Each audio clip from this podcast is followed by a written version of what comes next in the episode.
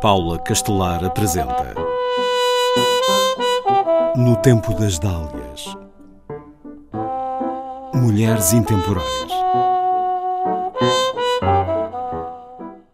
Paula Sobral nasce em Lisboa em 1956. Tem uma infância comum de criança irrequieta e traquinas. Entra na escola aos 5 anos e lembra-se de ir a pé a saltar para todas as poças de água que via, especialmente as maiores. Nessa escola aprende inglês desde cedo, o que lhe permite ter acesso a muita informação diferente da que circula no país nessa época. Vive e estuda em Lisboa até aos 21 anos. Muda-se para Cascais e depois para Carcavelos. Quando entra no liceu, é a mais alta da turma e é logo nomeada chefe, cargo que desempenha com a cumplicidade necessária ao bom convívio, numa época de muitas regras de hierarquia, mesmo nesses pequenos poderes. Passa as férias grandes na praia. Talvez por isso sempre gostou do mar e dos grandes espaços, das dunas e pinhais. Com uma máquina velha, começa a ter gosto em tirar fotografias, em ver de outro modo.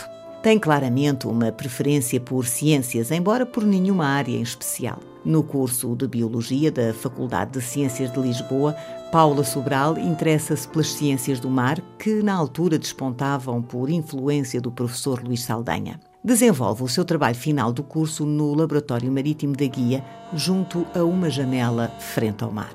Esse trabalho abriu-lhe horizontes desconhecidos. Dedicou-se a estudar organismos muito pequenos, o plâncton, de grupos e formas tão extraordinárias que pareciam saídas de um filme de ficção científica. Especializou-se em ciências do ambiente em 1995. Fez o doutoramento na Faculdade de Ciências e Tecnologia da Universidade Nova de Lisboa, onde viria a lecionar Ecologia Marinha e Poluição da Água ao mestrado integrado em Engenharia do Ambiente. O contacto com áreas da engenharia, da economia e da gestão proporcionou-lhe uma visão alargada. Isso constituiu uma vantagem para o enquadramento dos problemas ambientais. Desde 2008, Paula Sobral faz investigação em lixo marinho e microplásticos, área em que foi pioneira em Portugal e em que continuou a trabalhar com bastante internacionalização. Estuda o invisível aos olhos, as micropartículas, as microfibras, o que existe no que não vemos.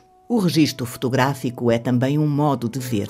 Para melhor captar esse modo de ver, fez dois pequenos cursos de fotografia. É um hobby que a tem acompanhado ao longo dos anos. Sem propósito específico, sem projeto, documenta viagens, aspectos peculiares de situações que vive ou presencia, com uma estética pessoal de enquadramento que talvez venha a desenvolver. Esse hobby produziu milhares de slides no passado e produz hoje incontáveis fotografias digitais, tudo arquivado, mas longe da curadoria que espera ainda poder vir a fazer. Fundou a Associação Portuguesa do Lixo Marinho em 2014. Em paralelo com a investigação, faz diversas ações de comunicação de ciência para diferentes públicos. Neste momento particularmente importante em que vivemos uma crise ambiental planetária, as suas apresentações contribuem para que todos possamos saber mais. Paula Sobral gosta de pensar que, não obstante a insignificância humana, pode tocar as pessoas e fazer a diferença por um mundo melhor.